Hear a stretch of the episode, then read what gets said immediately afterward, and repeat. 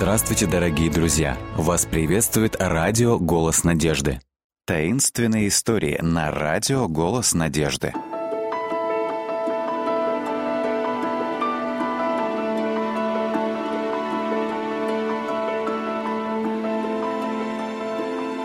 Приключения в золотой шахте. Фрэнк присел рядом с изгородью, разделяющей его дом с домом Дэви. Он не сводил глаз с окон своей гостиной, где, как обычно, отец читал вечернюю газету, а мама вышивала наволочку. Им и в голову не приходило, что сейчас собирался сделать их сын.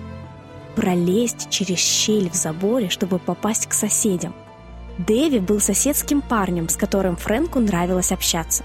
А родителям казалось, что Дэви далеко не лучшая компания. По их мнению, от 16-летнего парня, который к тому же не в ладах с полицией, их 13-летнему сыну стоит держаться подальше. Фрэнк пытался доказать маме с папой, что с Дэви весело, и что он всегда придумает самые захватывающие и увлекательные приключения. Насколько же старомодными и скучными могут быть родители, размышлял Фрэнк.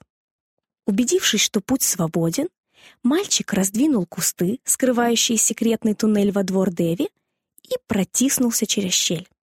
Оказавшись на другой стороне, он присвистнул по птичьи. Повторив сигнал трижды, он стал ждать. Наконец появился Дэви. «Пришлось постараться, чтобы отпроситься у предков», — усмехнулся он. Я сказал им, что собираюсь помочь Биллу сделать воздушного змея. Мои старики практически никогда не знают, где я нахожусь большую часть времени. Фрэнк вдруг вспомнил, как его собственные родители часто говорили ему, что было бы хорошо, если бы он всегда сообщал им, где был и что делал. Его пронзило чувство вины. Они думали, что сейчас он в подвале собирает все необходимое для разведения походного костра. У него получилось уйти незамеченным для родителей.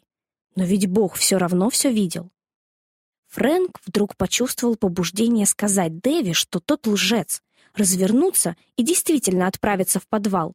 Но мысль о золотом руднике заглушила голос совести. Ведь Фрэнк всегда мечтал найти золотую жилу.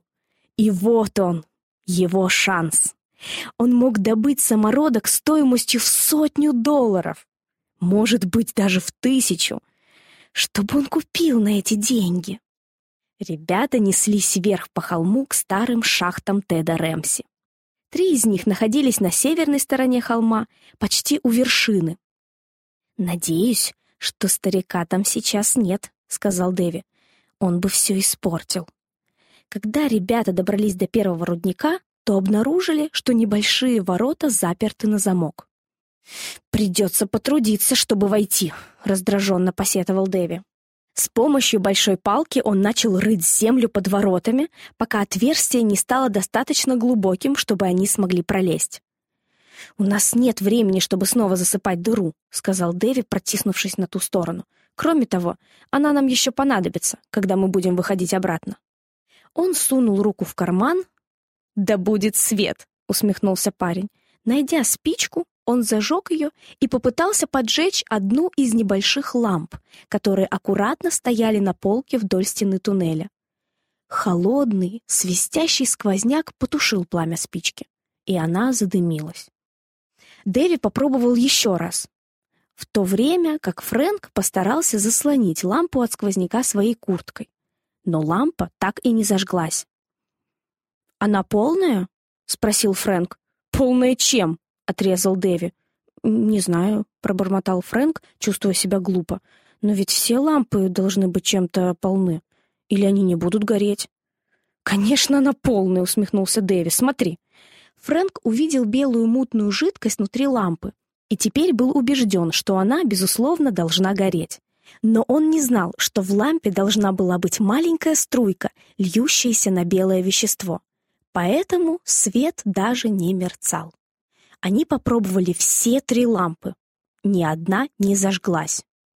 «Без шахтерской лампы не так весело. Но у меня есть кое-что получше», — сказал Дэвид, доставая небольшой фонарик из внутреннего кармана куртки. «Пойдем, приказал он.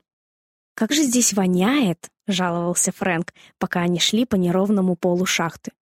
«Чеснок, смешанный с влажным цементом. Вот чем здесь пахнет», — рассмеялся Дэви. «Это газ из ламп. Кто-то здесь недавно побывал». Фонарику Дэви явно были необходимы новые батарейки. Он отбрасывал жуткий бледный круг света перед ребятами. Тусклый свет в сочетании с грохотом камней под ногами, зловещим эхом, тенями и оборванными корнями, свисающими с потолка, делали это место далеко не самым приятным. Дэви ударился головой о балку. Уйма проклятий сорвались с его губ. Фрэнку не нравились эти выражения. Но что он мог поделать? Вскоре на полу появилась струйка воды, а затем темные, словно чернильные лужицы. Их приключение становилось все более неприятным. Вдруг Фрэнк почувствовал, что кроме них в туннеле есть кто-то еще. Он ничего не видел, но знал, что этот кто-то находится рядом с ними. Фрэнк попытался скрыть дрожь от сильного страха, сковавшего его тело. «Дэви, посвети вокруг», — прошептал он. «Чего ты шепчешь?» — придрался Дэви. «Там кто-то есть», — предупредил Фрэнк. «Да нет там никого!» «Сделай то, что я сказал, и поймешь», — выпалил Фрэнк. Тусклые лучи света пробежали по стенам туннеля. «Вот он!» Большой, толстый, колючий дикобраз. «Нам лучше пройти мимо него поскорее», — предупредил Дэви.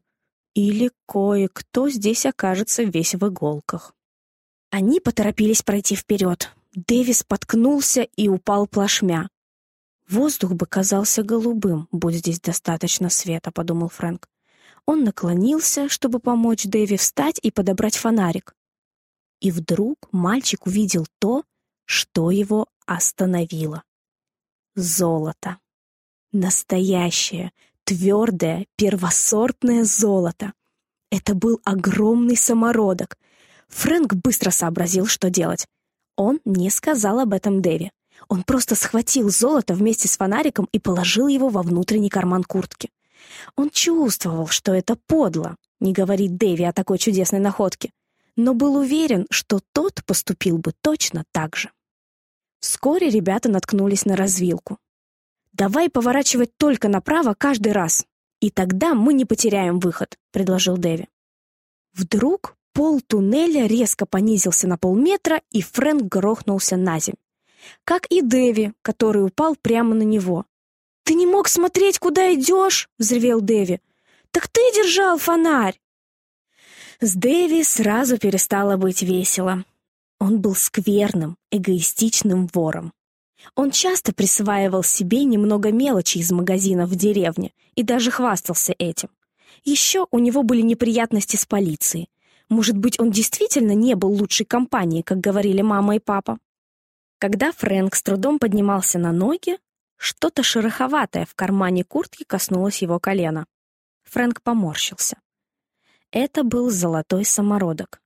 Получалось, что Дэви был не единственным вором в этом туннеле. Они прошли еще несколько метров. Фонарик моргнул три раза, словно посылая сигнал о помощи, а затем погас. Что теперь? Мальчики находились на глубине трех метров под землей и уже два раза отклонились от основного пути. Как они вообще найдут обратный путь без света? Как? Дэви пытался сориентироваться на ощупь, а Фрэнк распластался в еще одной луже. Пока он пытался подняться и найти равновесие, что-то жуткое, мокрое и липкое промчалось по его лицу. Он метнулся в сторону, но существо опять оказалось с ним рядом, терзая и пугая его.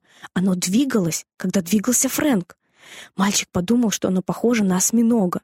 Не может быть! Он попытался убежать от него, но лишь врезался в стену. Он побежал в другом направлении. Оно обвило своими щупальцами шею Фрэнка, валяя его на землю. В конце концов он встал и снова упал, ударившись головой о голову Дэви, но освободившись от существа. Когда Фрэнк открыл рот, чтобы сказать Дэви, что ходить в чужую шахту — это плохая идея, ему показалось, что он увидел вспышку света. Она исчезла. Вероятно, нервы мальчика были на пределе, и его воображение начало вытворять трюки. Но нет. Опять. Он протянул руку, чтобы коснуться Дэви. Он не нашел, что искал, но почувствовал что-то большое и шероховатое в кармане Дэви. «Вор», — подумал Фрэнк осуждающе, а потом вспомнил свой собственный постыдный секрет. Что бы подумали родители, если бы узнали, что их сын вор? Они всегда старались научить его честности и правдивости. Он хотел выбросить золото подальше, но как?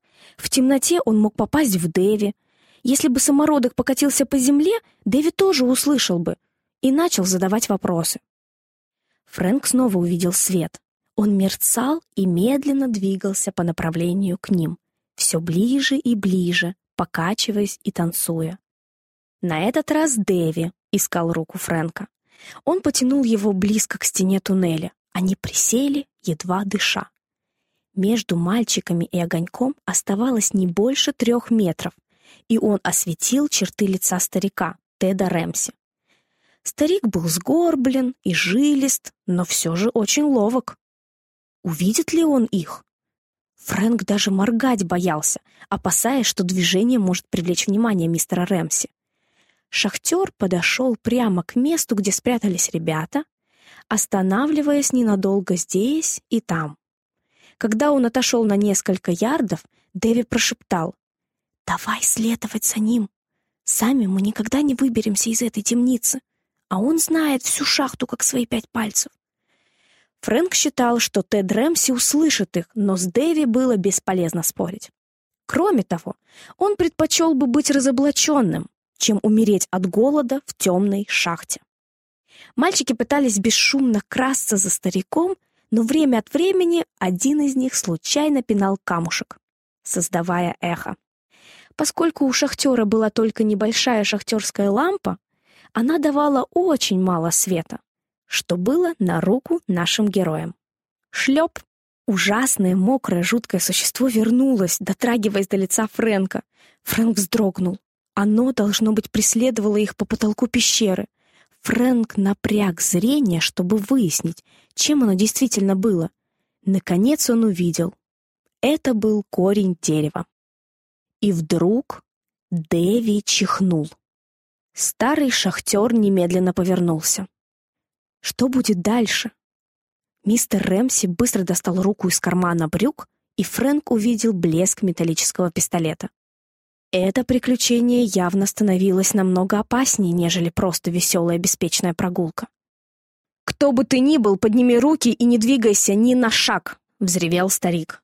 Фрэнк дрожал. Он не думал, что старый Тед Рэмси может быть таким злым, ведь он всегда казался добродушным. Шахтер подбежал к мальчикам, которые уже держали руки вверх, дрожа, как листья на ветру. «Что вы, сорванцы, здесь делаете?» — грозно спросил он. Не догадываетесь, что я знал, что кто-то находится здесь уже давным-давно? Это моя шахта, и я знаю каждый ее закоулок. Никто не может меня обмануть. «Мы, мы просто хотели немного приключений, мистер Рэмси», сказал Фрэнк дрожащим голосом, который, казалось, принадлежал кому-то другому. «Мы не хотели причинить вреда», — оправдывался он, чувствуя, какая тяжелая ноша лежит у него в кармане. Он не собирался ничего красть, когда отправлялся в эту шахту с Дэви, но украл и чувствовал, как его сердце запятналось грехом. Мистер Рэмси взглянул на испуганные лица ребят и приказал им опустить руки. Он заметил недовольную гримасу на лице Дэви. «Итак, вы, молодой человек, который всегда поднимает полицию на уши», — начал шахтер, «не сомневаюсь, что вы глава этой маленькой экспедиции. Как вы оба сюда попали?» Сначала парень не ответил, а затем грубо съязвил.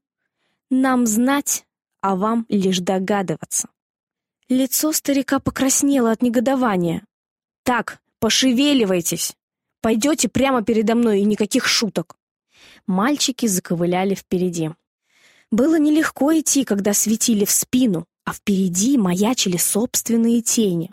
Но это было куда лучше, чем умереть там, подумал Фрэнк.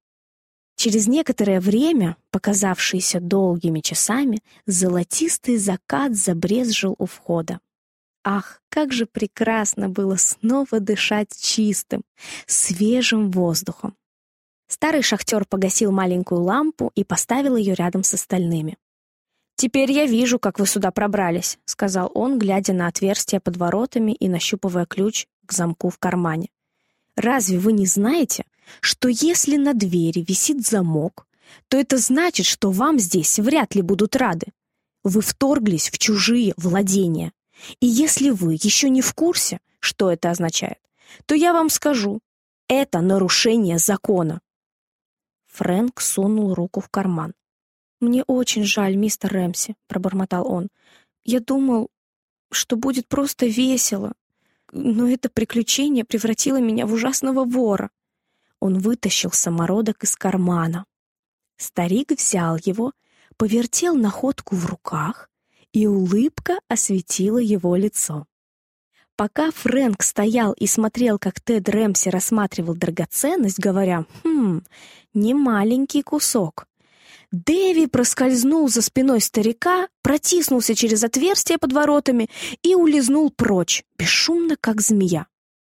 Мистер Рэмси мгновение стоял молча, а затем огляделся в направлении, в котором исчез Дэви. «Он думал, что уйдет, а я не пойму как», — подмигнул старик. «Но я же не дурак». Он не знал, что я заметил самородок у него в кармане. «Кстати, о дураках», — добавил он. «Ваше золото — ничто иное, как то, что шахтеры называют «золото дураков». «Что это значит?» — спросил Фрэнк, ободренный добрым тоном старика. «Это означает, что оно выглядит как золото, но таковым не является. Это железный перит. Он не стоит и гроша». «А что бы случилось, если бы я принес его домой?» — ахнул Фрэнк. «Я бы не выручил ни цента». Но тот факт, что я украл его, ничуть не отличается от кражи самородка стоимостью в миллион долларов. Это точно, кивнул шахтер. И еще кое-что о дураках.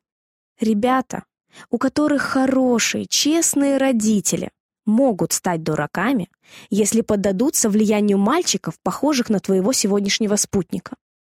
Я старался достучаться до этого молодого человека, но лишь потратил время. Люди, как он, втягивают тебя в неприятности. И прежде чем ты это осознаешь, ты уже испортился. «Испортился?» — спросил Фрэнк озадаченно. «Да, жутко испортился, как тухлое яйцо», — заявил старик, качая головой. «Я знаю, что твоим родителям не нравится, что ты общаешься с этим парнем. Он старше тебя, и это нехорошо.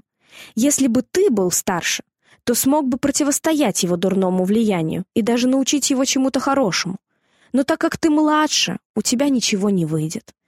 Так что прими совет старика и прекрати дружить с ним, пока не поздно. Фрэнк вспомнил, как Дэви ускользнул, вероятно, думая, что украл золото у старика. Желание Фрэнка дружить с таким человеком ускользнуло вместе с ним. Тед Рэмси наклонился и поднял кусок скалы. «Смотри, — проговорил он, протягивая его Фрэнку. Камень был серым и твердым. «Это то, что я называю мансонит», — сказал ему шахтер. «Есть очень хорошие шансы найти в нем минералы и руду». «Неужели у всех видов камней есть свои названия?» — спросил Фрэнк, и новая идея родилась у него в голове, не менее захватывающая, чем приключения, которые предлагал Дэви. Он начал называть с довольной улыбкой. Э, «Афганит», «Нарит», дунит, дацит, передатит, фельзит, андезит. Фрэнк выпучил глаза. Он никогда не думал, что старый Тед Рэмси мог запомнить такие слова. Все знали, что у него почти не было школьного образования. «Откуда вы узнали все это, мистер Рэмси?» «Из книг. Из них можно узнать все, что угодно. Вы научите меня?» Старик закрыл за ними ворота. Мальчик и шахтер шли рядом по тропе на холме к реке, чей серебристый путь лежал через березы, клены и сосны. Немного ниже ее длинный поезд, похожий на огромную гусеницу, стуча колесами по мосту, направлялся к деревенской станции. Машины вдали зажигали фары, готовясь к наступлению темноты. «Спроси у мамы, можно ли тебе пойти со мной завтра в шахту на работу, и мы будем искать настоящее золото», — сказал он Фрэнку. «Я даже покажу тебе золотую жилу и научу, как добывать драгоценный металл», — пообещал он. Фрэнк был счастлив. Он чувствовал, что только что избежал плохой концовки. Он пойдет и расскажет родителям о своем приключении с Дэви, обещая больше не водиться с ним. А вот завтра начнется настоящее приключение.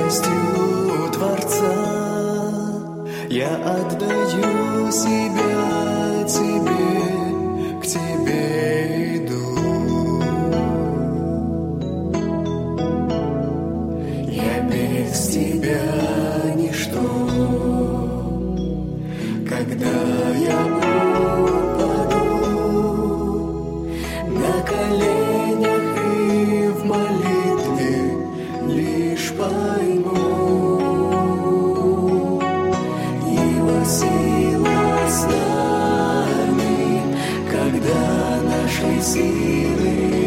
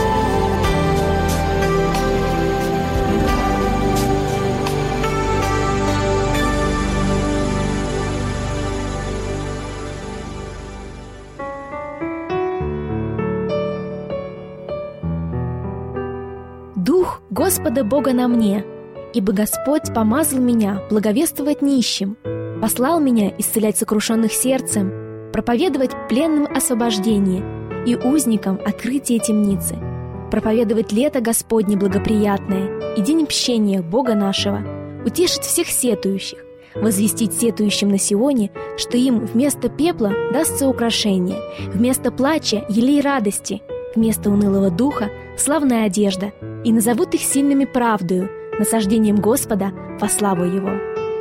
Книга пророка Исаи, 61 глава, с 1 по 3 стихи.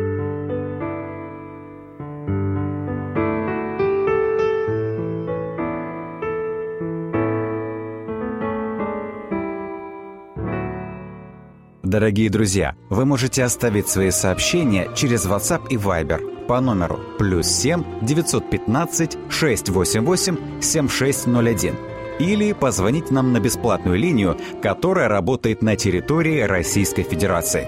Номер 8 800 100 ровно 1844. 8 800 100 ровно 1844.